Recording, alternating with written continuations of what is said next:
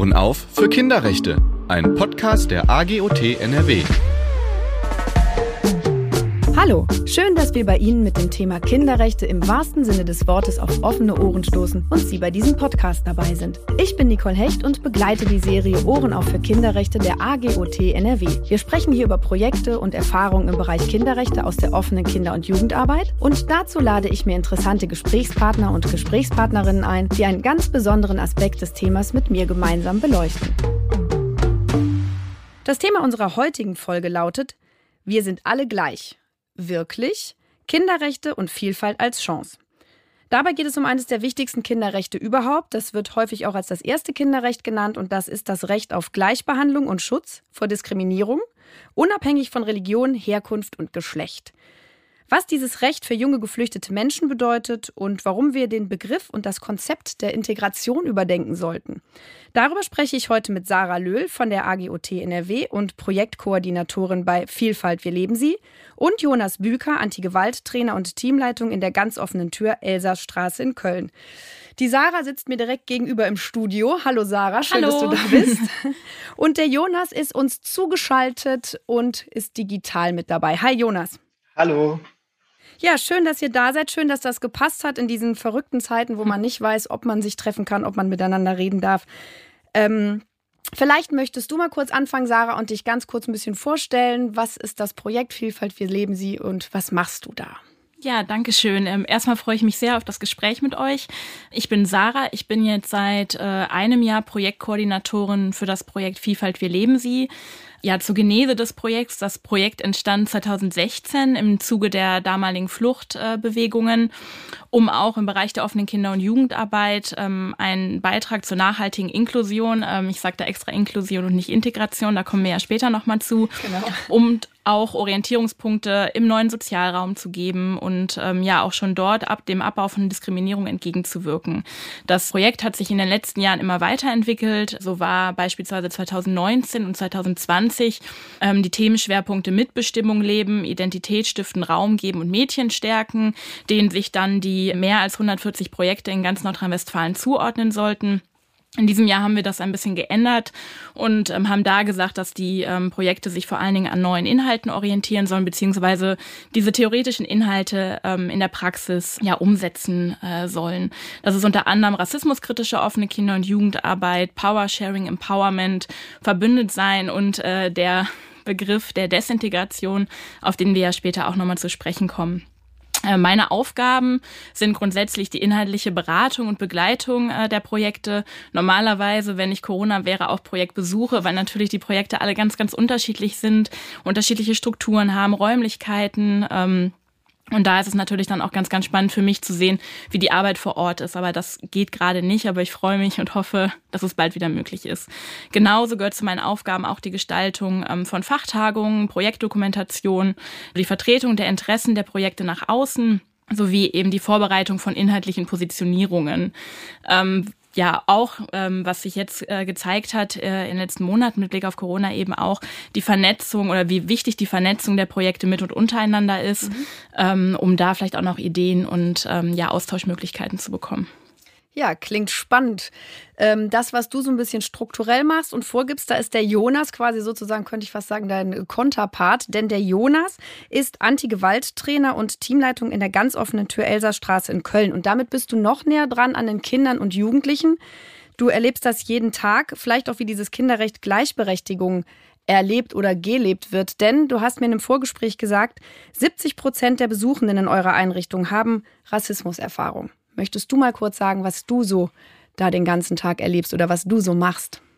Ja, gerne. Also erstmal freue ich mich auch, äh, hier zu sein und dass wir hier die Gelegenheit haben, nochmal gemeinsam auch uns ein bisschen zu besprechen und vorzustellen, was vielleicht unsere Arbeit jetzt gerade prägt. Und wir tun das ja in einer ganz besonderen Zeit, ähm, weil wenn ich jetzt von der Praxis berichte, werde ich immer mal wieder ähm, auch das Problem haben, dass wir natürlich gerade während Corona äh, eine sehr eingeschränkte Praxis erleben und sich dadurch einfach viele Sachen verändert haben. Aber vielleicht ganz kurz so zu unserer Arbeit, unserer Einrichtung.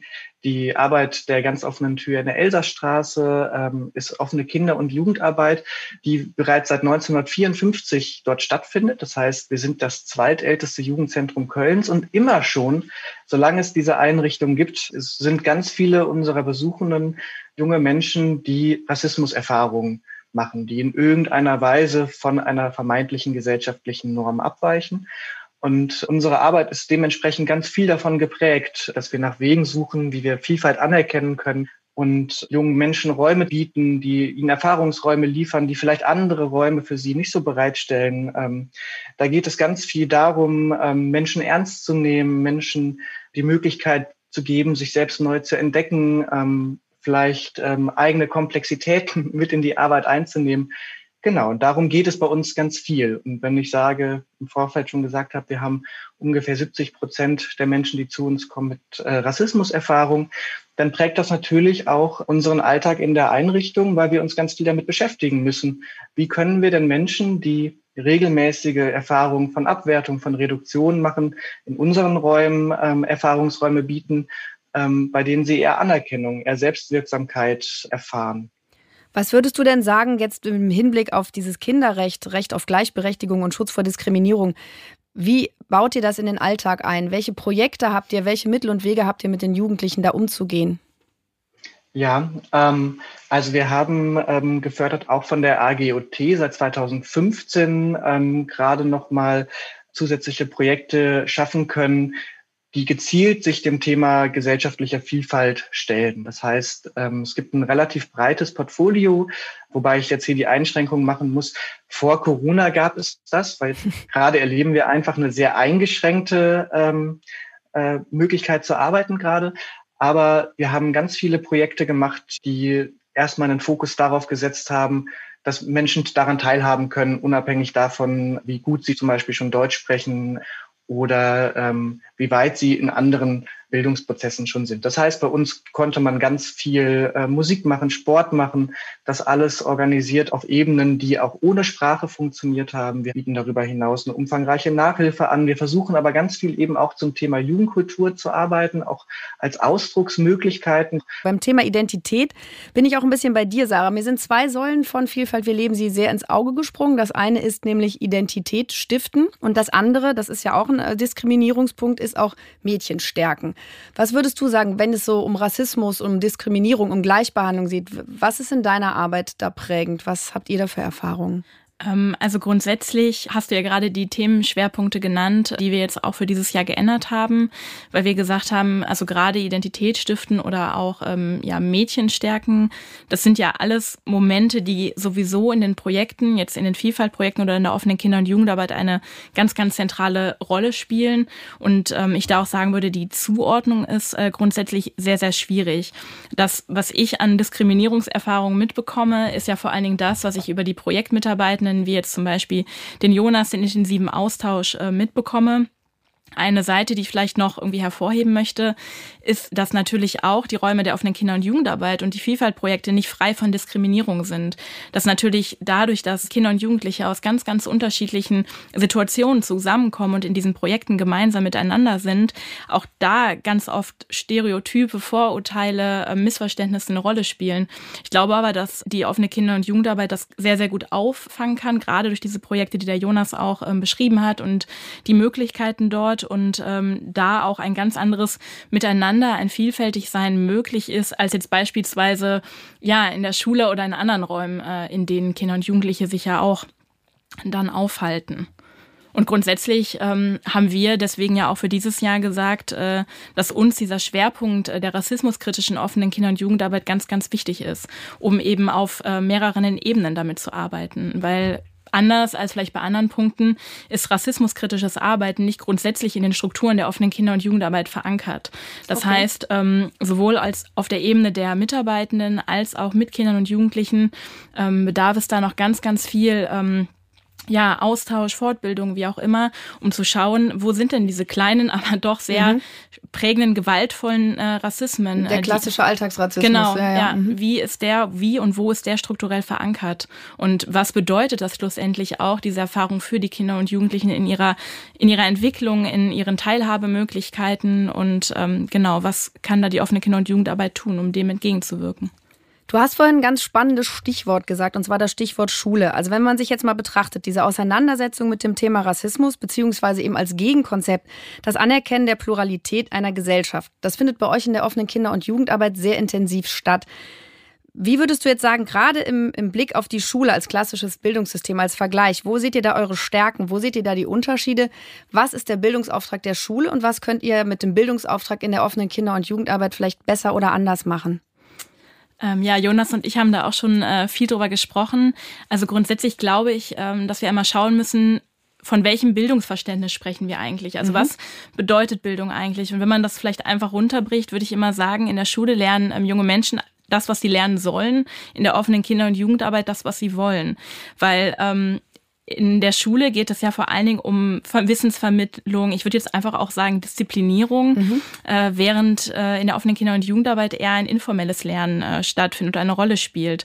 Offene Kinder- und Jugendarbeit ist sehr eigen und äh, ja, sehr auf die eigene und die Selbstbildung bezogen, subjektbezogen und auf die, ähm, wie der Jonas das auch zu Anfang in seinen Beispielen genannt hat, sehr auf die ähm, Lebenswelten und Lebenswelt orientiert. Und ich glaube, da ist äh, der, der große Unterschied, weil die offene Kinder- und Jugendarbeit hat ja die Pfeiler der Freiwilligkeit, der offenen, äh, der Offenheit. Mhm. Und ich glaube, da liegt die große Differenz.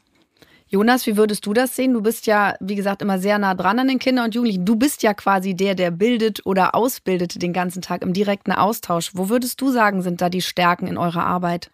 Ja, die Sarah hat das ja gerade schon äh, sehr treffend auf den Punkt gebracht. Ich äh, fand die Formulierung super. Ähm, in der Schule lernt man das, was man soll in der offenen Kinder- und Jugendarbeit das, was man möchte. Das ist im Prinzip fast schon der Kern. Also man kann sagen, also erstmal bin ich natürlich nicht Ausbilder. Das ist vielleicht der erste Unterschied zur Schule. Ja, also wir sind, natürlich gibt es auch bei uns ein Hierarchiegefälle. Ja, es gibt die Mitarbeitenden, es gibt die Besuchenden. Mhm. Und es wäre auch ein Irrglaube, wenn wir behaupten würden, dass, dass wir jetzt völlig gleichgestellt werden zueinander. Aber es gibt einen anderen Anspruch. Es gibt den Anspruch, dass das, was bei uns ähm, Thema wird, äh, worüber die Auseinandersetzung stattfindet, das wird nicht von uns bestimmt. Das orientiert sich schon qua Gesetz an den Interessen der Kinder und Jugendlichen. Und das ist ein besonderer Unterschied. Ähm, genau wie es ein Unterschied ist in dem grundsätzlichen Verständnis von Bildung, dass wir sagen, uns geht es eben nicht darum, Zertifikate zu, ähm, zu generieren, ähm, Leistung zu vermessen ähm, oder irgendwie einen, ähm, eine Kompetenz herzustellen. Ja, am Ende könnte man fast sagen, es geht nicht mal darum, was zu lernen.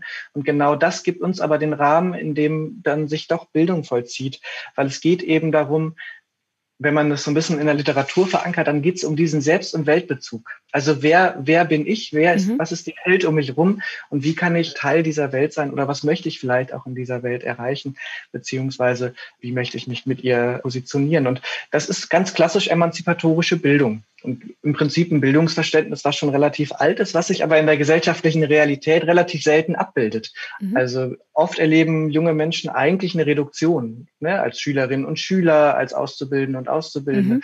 Da erleben wir ähm, eigentlich ähm, ganz wenig Orte, an denen Kinder und Jugendliche wirklich selbst bestimmen dürfen, was sie gerade interessiert. Und deswegen geht es bei uns eher um die Schaffung von Erfahrungsräumen als äh, um das Etablieren von, von Lehrplänen. Ein ganz entscheidender Punkt, auf den ich vielleicht noch hinweisen möchte, ist, dass wir neben diesem Auftrag der, der Selbstbildung, ja, also die Bildung von mehr oder weniger mündigen Menschen eben auch darauf abzielen, dass Demokratie gelernt wird. Und anders mhm. als in der Schule heißt das bei uns nicht, dass wir uns äh, vor Augen führen, äh, wie Gewaltenteilung funktioniert oder Demokratien aufgebaut sind, sondern bei uns heißt das ganz konkret Mitsprache erfahren, ernst genommen werden, zu, zu erfahren, ich, ich darf mich einmischen, ich darf mitsprechen, ich werde gefragt.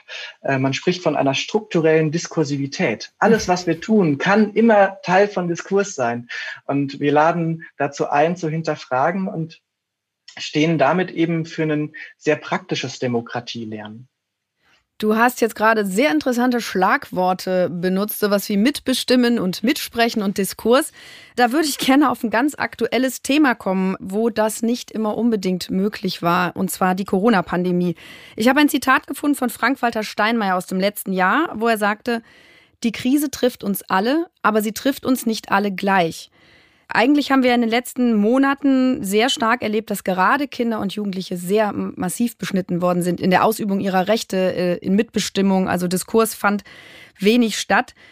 Jonas, eure Einrichtungen waren ja wirklich unmittelbar betroffen oder deine Einrichtung, wie viele andere auch, die waren geschlossen. Wie hat sich die Pandemie auf euren Arbeitsalltag ausgewirkt? Wie konntet ihr mit den Kindern und Jugendlichen überhaupt noch interagieren? Ja, das ist eine gute und auch eine schwierige Frage, mit der wir uns jetzt äh, ja schon seit einem Jahr rumschlagen.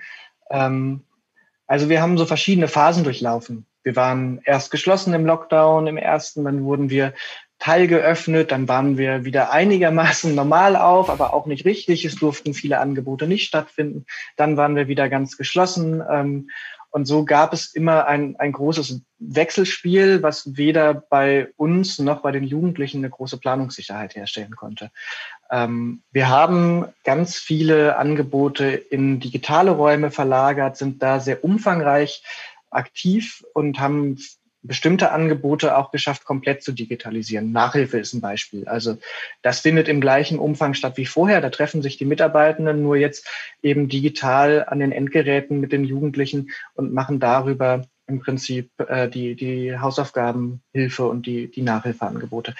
Das Problem ist aber, dass wir als Orte eben relevant sind in der Lebenswelt von jungen Menschen. Mhm. Ja, also viele Menschen, die zu uns kommen, erleben eher ein Aufwachsen in beengten Verhältnissen. Da ist vielleicht zu Hause nicht viel Platz. Da teilt man sich das Zimmer möglicherweise mit Geschwistern. Ähm, da ist auch die Lebensphase vielleicht gerade gar nicht die, in der man jetzt gerade unglaublich viel zu Hause sein will. Also mit 15, 16, 17, 18, da ist das nicht der spannendste Ort, mit den Eltern am Küchentisch zu sitzen. Nee, mit Sicherheit nicht. da haben wir andere Aufgaben in unserer Entwicklung. Da geht es darum, irgendwie soziale Bindungen zu erfahren und auszuprobieren, Autonomie zu entwickeln, Hinwendung zur Peer Group, ähm, so ein bisschen eine Loslösung vom Elternhaus, ähm, ein Entwickeln eigener Identitätskonzepte äh, und ein Ausprobieren damit. Und all sowas ähm, braucht eben richtige Orte. Ne, also unsere Einrichtungen nehmen, glaube ich, viele Jugendliche, und das freut mich eigentlich immer. Ich habe den Satz schon ein paar Mal gehört, ja, die GOT ist wie mein Wohnzimmer. Mhm. Ähm, und das finde ich genau richtig. Also, weil das ist ja unsere Aufgabe, jungen Menschen einen Raum zur Verfügung zu stellen, in dem die erstmal sein können und so in Ordnung sind, äh, wie sie sind und am besten noch die Möglichkeit haben, mit, ähm, mit Gleichaltrigen, mit Peer Groups, äh, mit für sie relevanter Jugendkultur in Berührung zu kommen. Und all das können wir uns natürlich gut vorstellen, dass das digital nicht möglich ist. Also wir können uns digital zusammen in einer Videokonferenz treffen, aber es ist halt nicht das Gleiche. Die Orte, die für junge Menschen interessant sind, äh, von der Shisha-Bar zum Club, zum Shoppen oder auch zum Sport, also es ist ein, ne, ein ganz breites Feld und all diese Gelegenheitsräume und Erfahrungsräume stehen gerade jungen Menschen nicht zur Verfügung. Und ich glaube, das ist ganz wichtig, wenn wir über die, ähm, die Folgen von Corona auch auf junge Menschen sprechen, das mit zu bedenken, weil letztlich ist es die Gruppe, die am wenigsten gefährdet von dieser Krise ist, also weil sie einfach aufgrund ihres Lebensalters wahrscheinlich weniger schwere Verläufe haben wird, die aber in einem unglaublichen Maße solidarisch ist. Also mhm. ich erlebe auch in der Arbeit mit Jugendlichen ähm, ganz, ganz selten Situationen, äh, wo ich das Gefühl habe, ah, das ist jetzt ein risikohafter Umgang ähm, sondern ich erlebe sie da eigentlich als sehr verantwortlich ähm, und diszipliniert. Und auch durchaus irgendwie besorgt. Ne? Sie denken dann durchaus nämlich ihre Großeltern, ihre Eltern und so weiter mit. Und das muss man einfach sagen. Das sind junge, also die jungen Menschen tragen ganz schwer an der Krise. Für die sind auch, ist auch ein Jahr ähm, eben eine ganz andere Zeitspanne als für jemanden, der vielleicht mit Mitte 30 oder 40 oder 50 mal ein Jahr hat, wo es vielleicht weniger Partys oder ähm, Kulturveranstaltungen gab. Mit 15, 16 ist das ähm, ein ganz anderer Zeitraum. Und das müssen wir uns, glaube ich, ähm, wirklich vor Augen halten, auch wenn wir nachher über die Bilanzierung der, der Krise uns Gedanken machen. Da tragen junge Menschen einfach wahnsinnig viel Verantwortung.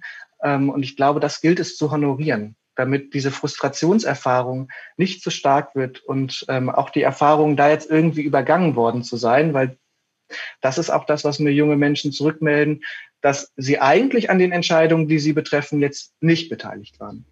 Ja, das haben wir leider ganz viel erlebt. Sarah, du hattest vorhin kurz gezuckt irgendwie. Du wolltest, glaube ich, auch noch was dazu sagen und direkt genau. einsteigen. Ähm, ich wollte, also ich äh, stimme oder spreche da Jonas ja auf jeden Fall total zu und wollte noch auf was anderes aufmerksam machen oder ähm, benennen, weil es gab natürlich auch in dem letzten Jahr Zeiten, wo die Einrichtungen offen hatten. Mhm. Nur die Frage ist, was bedeutet Offenheit in diesem Kontext? Ähm, ich hatte das oder vorhin schon gesagt, bezogen auf die Bildung, dass offene Kinder- und Jugendarbeit auf ähm, Offenheit und Freiwilligkeit ähm, beruht. Und jetzt ist natürlich alles, was im Bereich der offenen Arbeit stattfindet, reglementiert. Es gibt Anwesenheitslisten, Teilnehmerinnenlisten. Die Kinder und Jugendlichen müssen ähm, natürlich den Mundschutz äh, tragen, müssen sich anmelden. Und das all das widerspricht ja eigentlich der Idee und diesen Räumen, diesem Wohnzimmer, ähm, was offene Kinder- und Jugendarbeit und damit auch die Vielfaltprojekte letztendlich bedeuten. Und ich glaube, das ist erstmal noch eine ähm, ganz, ganz große Herausforderung und auch etwas, was ich in den Gesprächen mit den Mitarbeitenden in Projekten äh, mitbekommen habe, dass das Ganze natürlich auch von sehr, sehr viel Sorge getragen wird. Weil wenn die Kinder und Jugendlichen aufgrund der Regeln, die dahinter stehen oder aufgrund ähm, ja dieser Nichtplanbarkeit, ähm, des Nichtwissens, ist die Einrichtung offen, ist sie nicht offen, mhm sich vielleicht zurückziehen. Es gibt nicht mehr diesen innerfamiliären Blick. Sie sind irgendwie nicht mehr erreichbar, weil ähm, Jonas hatte das ja auch angedeutet. Auch die digitale Verlagerung ähm, hat zu einem großen Problem der Erreichbarkeit ähm, gef geführt. Mhm. Und ich erzähle das immer ganz gerne, weil ähm, ich habe meine Stelle als Projektkoordinatorin bei der AGOT im Lockdown begonnen, letztes Jahr im März. Und ähm, hatte dann auch gar nicht die Möglichkeit, die Projekte kennenzulernen. Mhm. Und habe also fand dieses Engagement der Mitarbeitenden, ähm, sich sofort digital umzustellen oder analog eins zu eins Gespräche zu machen, sich am offenen Fenster, nicht an der offenen Tür zu treffen, ähm, total beeindruckend. Und ähm, ich hatte dann eine Einrichtung kontaktiert und gefragt, ob ich bei einer analogen Verteilaktion helfen möchte in Bochum. Und äh, das war das erste Mal, dass ich wirklich in eine Einrichtung äh, der offenen Kinder- und Jugendarbeit gekommen bin wir haben die Pakete gepackt. Ich glaube, ich habe ziemlich schlecht gebastelt, äh, aber das äh, dann äh, ist ja eigentlich egal. Aber wir sind dann durch die ähm, Siedlung gezogen, durch diese Wohnsiedlung und haben die, die Pakete verteilt ähm, bei den, an den Haustüren, wo die Mitarbeitenden wussten, da wohnen Kinder und Jugendliche. Und es hat mich einfach so mitgenommen, weil die Kinder standen wirklich am Balkon und haben gewartet, bis die, also darauf gewartet, dass die Fachkräfte, die Mitarbeitenden aus den Projekten vorbeikommen, für ein kurzes Gespräch, dass sie irgendwie diesen Kontakt haben, dass es irgendwie diesen Austausch gibt, diesen Ort, der ja nicht mehr der Ort mhm. ist. Und das hat mich wahnsinnig bewegt und hat eigentlich in dem Moment auch für mich nur bestätigt, wie wichtig diese Arbeit ist und wie ja existenziell sie auch tatsächlich mhm. ist. Und ich finde, das ist etwas, was ähm, bei aller Berichterstattung, bei aller, ähm, ja, bei einfach nicht nicht so genannt wird. Also mhm. ja, und das finde ich sehr, sehr schade, weil da ganz, ganz großartige Arbeit geleistet wird, auch jetzt. Ja, das hatte ich mir auf jeden Fall auch notiert. Also ich hatte mir dick markiert in meinen Unterlagen, dass es, wenn man es positiv formulieren will oder sehen will, weil ich versuche mal das Positive rauszuziehen, dass äh, jetzt erst bewusst geworden ist, wie wichtig eure analoge Arbeit ist oder die analoge Arbeit all der Fachkräfte vor Ort in den Einrichtungen. Es ist ja mal, you don't know what you've got till it's gone. Und ähm, wir hoffen, dass es bald weitergeht.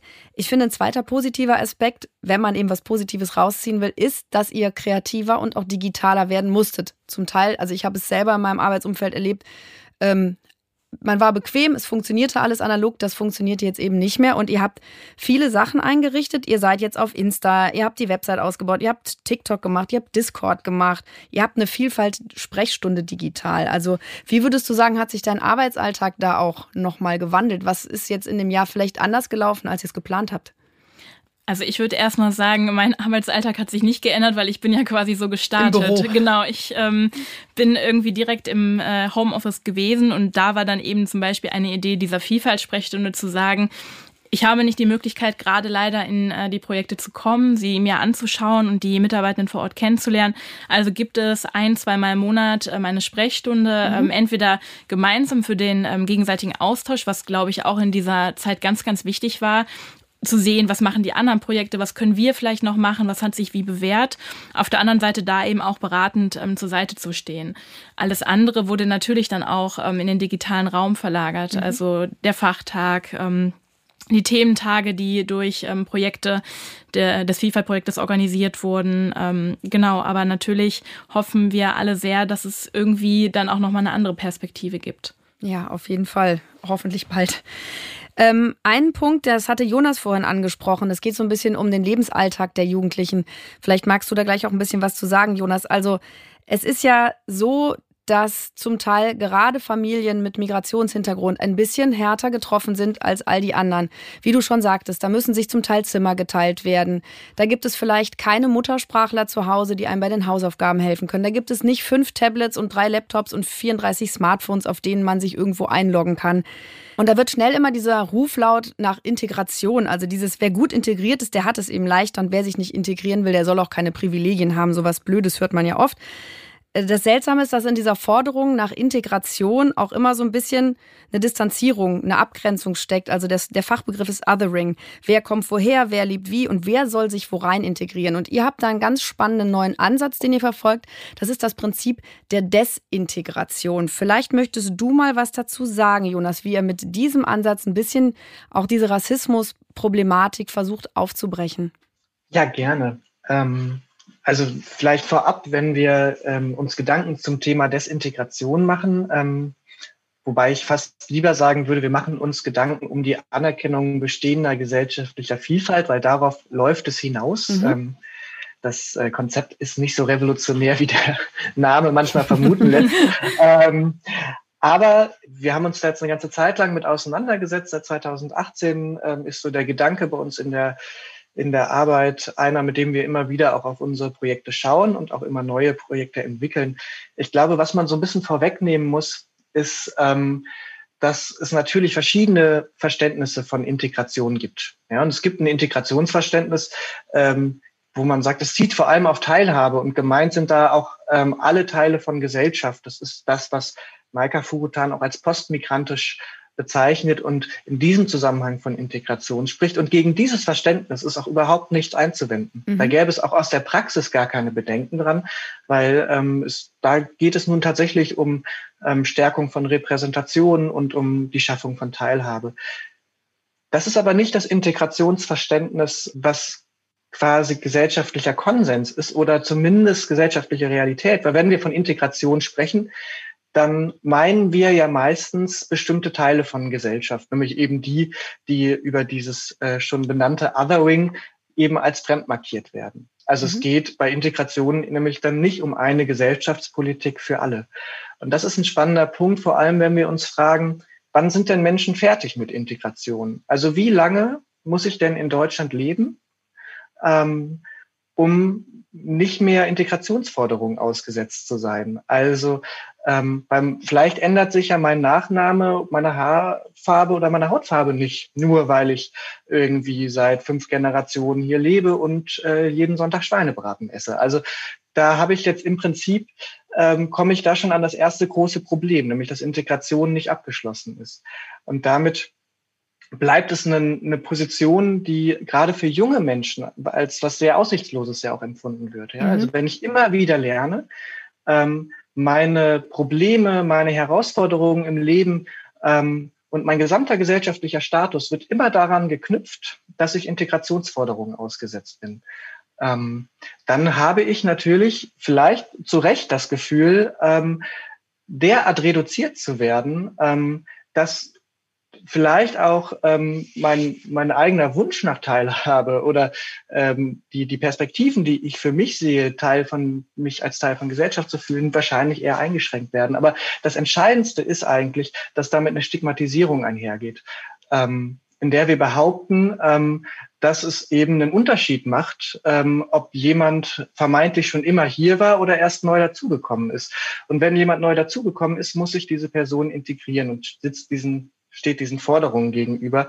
Ähm, und das ist eben ein, ähm, ein Problem, weil mhm. damit, ähm, ein, also wenn es um Gleichberechtigung geht, dann müssten wir uns natürlich fragen, ähm, ist das an der Stelle eigentlich, ähm, kommt das dieser, dieser Forderung nach Gleichberechtigung, äh, wird das dem gerecht? Und ich würde sagen, nein. Weil mhm. da, wo wir Biografien und, und Personen auf vermeintliche Merkmale reduzieren und nur noch nach denen verhandeln, verlieren wir auch den Blick für die eigentlichen Probleme. Also wenn ich jetzt zum Beispiel mit Jugendlichen über das Thema Arbeitslosigkeit, ähm, Sexualität, Drogen, Gewalt spreche, dann ähm, kann ich das entweder tun, indem ich mir anschaue, ah, welche verschiedenen ähm, Bedingungen bringt jemand mit, welche Ressourcen hat vielleicht eine Person, ähm, wo kommen vielleicht bestimmte Dynamiken her, welche Angebote könnten wir machen, um zu unterstützen. Oder ich sage, es ist ein Integrationsproblem. Mhm. Und dann gucke ich aber nicht mehr genau drauf, was ist denn eigentlich ursächlich, welche Prozesse müsste ich mir eigentlich angucken, sondern ich schmeiße das alles in den Topf. Das ist ein Integrationsproblem und werde damit der Person und auch dem, dem pädagogischen Auftrag an der Stelle überhaupt nicht gerecht. Wir haben vorhin gesagt, es geht bei uns um sowas wie Selbst- und Subjektbildung. Mhm. Ja, also eigentlich um die Entlastung von, von Reduktion. Ja, die sollen eben bei uns nicht nur Schülerinnen und Schüler sein, sondern selbst bestimmen dürfen ein bisschen, wer sie sind und ihr Selbstbild entwickeln. Und wenn dieses Selbstbild aber davon abhängig ist, dass ich in einer Gesellschaft lebe, in der ich mein ganzes Leben lang wahrscheinlich immer nur nach dem Punkt Integration verhandelt werde, dann ist das ein Problem weil unsere Arbeit vielleicht im Kern auf Anerkennung fußt. Also bei uns geht es um die Anerkennung von, von Personen und deren Komplexität, während Integration ja eine Vorstellung von Vielfalt implementiert, in der es eigentlich um Reduktion geht und um Assimilierung, also eher um die Vermeidung von Vielfalt statt um die Anerkennung. Ja? Und das ist, glaube ich, ein ganz grundlegendes äh, Dilemma, was wir da mit diesem, mit dieser Perspektive so ein bisschen in den Blick nehmen können.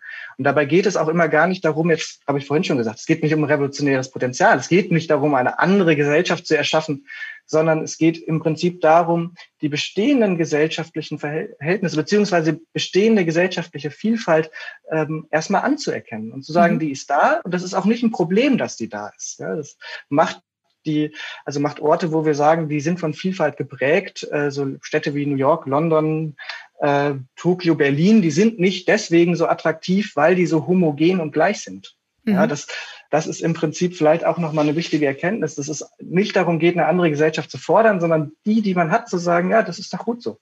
Ähm, und damit im Prinzip den Rahmen öffnet, um dann tatsächlich über Probleme sprechen zu können, ohne aber, dass man Menschen immer in eine passive Rolle drängt, indem man ihnen vor allem erzählt, sie müssten besser integriert sein, ihnen gleichzeitig aber die Gelegenheit bietet, das jemals zu sein.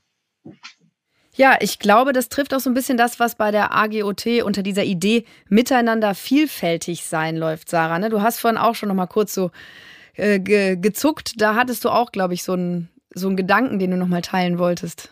Ähm, genau, also der Jonas hatte das ja gerade schon gesagt ähm, oder angedeutet, dass wir da ja noch in einem Prozess auch sind. Also wir haben gemerkt, dass dieser Begriff der Desintegration ähm, wird manchmal sehr freudig aufgenommen, manchmal eher weniger. Ähm, deswegen liegt uns sehr daran, auch in dem Projekt immer eher von einem Miteinander vielfältig sein mhm. zu sprechen und ähm, ja, wie Jonas auch stark gemacht hat, eine Anerkennung von Vielfalt, mhm. ähm, weil der Begriff Desintegration, auf den wir uns immer beziehen von oder von und nach Max Czolek, ähm, kommt ja nicht aus der sozialen Arbeit oder aus der Sozialpädagogik, sondern wir haben versucht zu schauen, okay, was beschreibt er dort in der Theorie und mhm. was könnte das als Vorstellung von Vielfalt in der Praxis bedeuten? Und da spielt natürlich auch die Frage der Haltung, die Frage nach Privilegien eine ganz, ganz große Rolle. Ja, wenn ihr jetzt mal überlegen würdet oder mir mal ein konkretes Beispiel geben würdet, diese Idee der Desintegration, wie leitet ihr das in den Alltag ab? Was sind dann Projekte, Maßnahmen, Änderungen, die ihr vollführen möchtet? Vielleicht fängt Sarah nochmal an. Genau, ich äh, hatte nämlich gerade was vergessen, weil das in deiner Frage davor mhm. eben auch war, bezogen auf die Familie mit dem Migrationshintergrund mhm. und dem Othering. Ich glaube, das ist halt schon, wenn wir auf ein Miteinander vielfältig sein ähm, schauen, die erste Herausforderung. Weil wir dazu neigen, Menschen, junge Menschen in Zielgruppen stecken zu wollen. Mhm. Zu sagen, okay, das sind Kinder und Jugendliche mit Migrationshintergrund im Kontext von Flucht und Migration, aber in erster Linie sind es ja Kinder und Jugendliche, die mit besonderen Bedarfen, mit anderen unterschiedlichen Voraussetzungen. Und ich glaube, es geht darum, auch im Sinne eine, eines miteinander Vielfältigseins, auf eben jene Bedarfe zu reagieren, auf jeden, jene Wünsche, Interessen und diese halt aufzufangen und nicht zu schauen, das sind Kinder und Jugendliche mit Fluchthintergrund, also mhm. bedeutet das das und das, ähm, weil dann passiert eben jene Stigmatisierung, der der Jonas auch angesprochen hatte. Also eine ganz intensive individuelle Auseinandersetzung letzten Endes mit jedem Einzelnen. Genau, aber eine vielfältige Plurale. Eine, eine, eine vielfältige Plurale. genau, ja. Jonas, wie würdest du das sagen? Wie würdest du das jetzt konkret in deine Arbeit ableiten? Also wie würdest du es umsetzen? Wie würdest du sagen, unterscheidet sich jetzt das auf Basis von, von Desintegration oder von miteinander vielfältig sein arbeiten im Vergleich zu vielleicht Modellen, wie sie bisher gefahren sind? Ja, also ähm, vielleicht muss man vorab nochmal festhalten, es geht dabei jetzt nicht um einen Gegenentwurf zu ähm, anderen Ansätzen der rassismuskritischen Öffnung. Ne? Mhm. Also es ist kein Ersatz für ein Empowerment, für ein Powersharing, ähm, für eine Machtkritik. Ja, ganz im Gegenteil, das ist eine, ein Aspekt, ähm, der uns ermöglicht, vielleicht auf unsere eigene Praxis zu schauen und nochmal äh, vielleicht ein bisschen sensibler für ein paar Prozesse zu werden. Aber es geht eben nicht um ein Konkurrenzkonzept zu, zu bestehenden Konzepten. Ähm, Sarah hat einen ganz wichtigen Punkt angesprochen. Es beginnt nämlich im Prinzip schon auf der Ebene, wie planen wir Projekte. Mhm. Und planen wir Projekte so, dass wir ähm, quasi Vielfalt problematisieren. Ähm, passiert ja oft, dass wir sagen, wir machen jetzt ein gezieltes Angebot für Menschen, ähm, die eine Fluchtgeschichte mitbringen. Und da wäre immer die Frage, ist denn eine Fluchtgeschichte haben per se schon ein pädagogischer Auftrag? Oder ähm, vielleicht die Migrationsgeschichte der Eltern. Entsteht dadurch denn tatsächlich jetzt ein pädagogischer Mehraufwand? Und ich glaube, da ist der erste Knackpunkt. Es geht um einen Perspektivwechsel, zu sagen, also nicht, dass jemand von irgendwoher kommt, begründet einen pädagogischen Auftrag, sondern eben Verhältnisse vielleicht, ja, oder Problemlagen, den Menschen begegnen und darauf eher zu schauen, als quasi bestimmte Gruppen per se zu äh, problematisieren aufgrund von vermeintlichen Abweichungen zu einer deutschen Dominanzkultur oder was auch immer. Jetzt ähm, ist aber die Frage, ja, das ist jetzt so eine, ähm, ja, so eine übergeordnete Ebene, wie mhm. planen mhm. wir Projekte? Ähm, konkret kann das aber auch heißen, dass wir, wenn wir mit diesem Ansatz uns auseinandersetzen, dass wir uns zum Beispiel nochmal anders anschauen, wo können Jugendliche ähm, die vielleicht von diesen Forderungen betroffen sind. Ähm, und in denen sie ja, ne, in diesen Forderungen erleben sie ja, das habe ich ja vorhin schon mal gesagt, eine ganz starke Reduktion auf ähm, einen vermeintlichen ähm, Aspekt ihrer Biografie. Äh, versuchen wir eben Räume zu schaffen, in denen es möglich wird, diese Reduktion ein bisschen zu unterlaufen und tatsächliche Komplexität dem entgegenzusetzen. Und das ist zum Beispiel in der in den Formen von, von Jugendkulturarbeit bei uns ein, ein großer Faktor. Da müssen wir gar nicht quasi von uns aus sagen, erzählt doch mal was zum Thema Desintegration oder macht doch mal einen integrationskritischen Text. Das machen die komplett selbst, ohne dass wir da irgendwas zu sagen müssen. Aber das ist total spannend, was passiert, ähm, wenn wir das einfach zulassen und sie darüber sprechen, wie erleben Sie Ihren Alltag? Mhm. Ähm, welche Erfahrungen machen Sie in der Schule? Oder ähm, einfach auch zu beobachten, ne? wie, wie bauen, bauen Menschen Musik auf, was, welche, welche Geschichten wollen sie erzählen. Und da entstehen dann Räume, in denen Menschen tatsächlich erzählen können, was ihnen wichtig ist, ohne das eben immer wieder darauf beschränkt zu bekommen, ähm, dass sie ähm, eigentlich diesen Integrationsforderungen ausgeliefert sind. Sarah, du hattest, glaube ich, gerade auch noch einen Gedanken dazu. Ja, genau, ähm, weil Jonas hat ein Stichwort gesagt, was ich sehr, sehr wichtig finde. Ähm, Offenlegung, glaube ich, mhm. war's. Weil ich glaube, da zeigt sich ein ähm, sehr, sehr wichtiges und nicht ganz äh, unkompliziertes Spannungsfeld. Denn natürlich müssen wir obwohl wir Zielgruppenbeschreibungen wie Fluchthintergrund oder Migrationshintergrund ähm, vermeiden wollen und darin auch der Anspruch liegen sollte, müssen wir dennoch auf Ungerechtigkeiten, ähm, auf Diskriminierungen, auf Ungleichgewichtigkeiten aufmerksam machen und ähm, schauen, okay, Kinder und Jugendliche in prekären Situationen, wie auch immer sie ähm, begründet äh, sind oder sich äußern, müssen einfach sichtbar, transparent äh, offengelegt werden. Mhm. Wir haben jetzt schon relativ viel gehört, was ihr euch wünscht oder wie ihr gerne ein bisschen anders arbeiten würdet. Vielleicht wollen wir am Ende, denn da sind wir leider fast ein kurzes Fazit mal ziehen und nochmal kurz einen Ausblick auch geben, wie es nächstes Jahr äh, miteinander vielfältig weitergeht. Ähm, Jonas, vielleicht magst du mal mit dem Fazit anfangen. Was ist so das, was du gerne jetzt in den, ja, hoffentlich in dem nächsten Jahr, wenn es mal irgendwann wieder aufgeht, vielleicht konkret jetzt ändern möchtest? Also ich würde mir wünschen, dass es uns noch stärker gelingt, als Praxis einen, einen Ort zu schaffen, in dem Menschen äh, Anerkennung erfahren, ähm, ganz unabhängig davon, welche Geschichten sie mitbringen, ähm, dass es uns gelingt, Verhältnisse zu problematisieren und nicht einzelne Personen. Ich glaube, das ist was, was im Kern ja auch die Idee ist von dem, was wir unter Zielgruppenbeschreibung vorhin besprochen haben. Mhm. Ich glaube, dass es darum geht, ähm, gerade weil ja offene Kinder- und Jugendarbeit ein Experimentierfeld fast ist von Gesellschaft. Ja, wir erleben ja bestehende gesellschaftliche Verhältnisse und Spannungen ähm, im Prinzip in so einem, in so einem kleinen Labor. Da, da kommen ganz unterschiedliche Menschen zusammen, probieren miteinander aus, wie sie miteinander umgehen mögen, ähm, was für sie wichtig ist. Und ich glaube, dass, ähm, dass es ganz wichtig sein wird, dieses Feld weiterhin zu schützen. Zum einen vor politischen Forderungen, also weil die Forderung nach Integration ist eine, dem das Arbeitsfeld immer wieder ausgesetzt ist und wo es vielleicht auch wichtig ist zu sagen, Nein, zumindest Integration in dem Verständnis von, es geht um eine Regulierung von Vielfalt, es geht um eine Anpassung. Das ist eigentlich nicht vereinbar mit unseren Grundsätzen der Selbstbildung und auch der Demokratiebildung. Ja, wir sind für Beziehungen zuständig, wir sind für Selbstwirksamkeitserfahrungen zuständig, wir, ähm, wir schaffen Erfahrungs- und ähm, Experimentierräume für junge Menschen, all das, was jetzt gerade viel zu kurz kam. Ähm, und ich würde mir sehr wünschen, dass die Politik, die ja schon 2015 im Zusammenhang ähm, mit dem Zuzug vieler Menschen, die vor, vor Krieg und Vertreibung geflohen sind, im Prinzip ähm, das geschafft hat, da ein großes Programm in der offenen Kinder- und Jugendarbeit aufzulegen äh, und zu sagen, wir arbeiten viel stärker traumapädagogisch. Wir, wir schaffen ganz viele Strukturen, in denen wir Menschen in Krisen begleiten können. Mhm. Ich würde mir wünschen, dass sich Politik daran noch mal erinnert und weiß, das haben wir 2015 versucht und 2021 ist genau das Gleiche wieder angesagt, ähm, weil auch hier kann ein ganz großer Beitrag von der offenen Kinder- und Jugendarbeit für die Bewältigung dieser Krise ausgehen, von der diesmal alle Kinder und Jugendlichen betroffen sind. Ja, das klingt auf jeden Fall nach viel Arbeit, nach spannender Arbeit. Sarah, wie ist es bei euch? Was plant ihr mit dem Projekt Vielfalt? Wir leben sie 2021, 2022? Ich, ich weiß, man kann gerade nicht so gut planen, aber was wäre grundsätzlich die Richtung? Genau, also für dieses Jahr ähm, hatte ich ja schon an, zu Anfang äh, gesagt, haben wir diese neuen Schwerpunkte und ich wünsche mir natürlich sehr, dass es noch mehr trotz der aktuellen Situation möglich wird, ähm, die auch in diese Punkte auch in der Praxis umzusetzen und weiterzuentwickeln.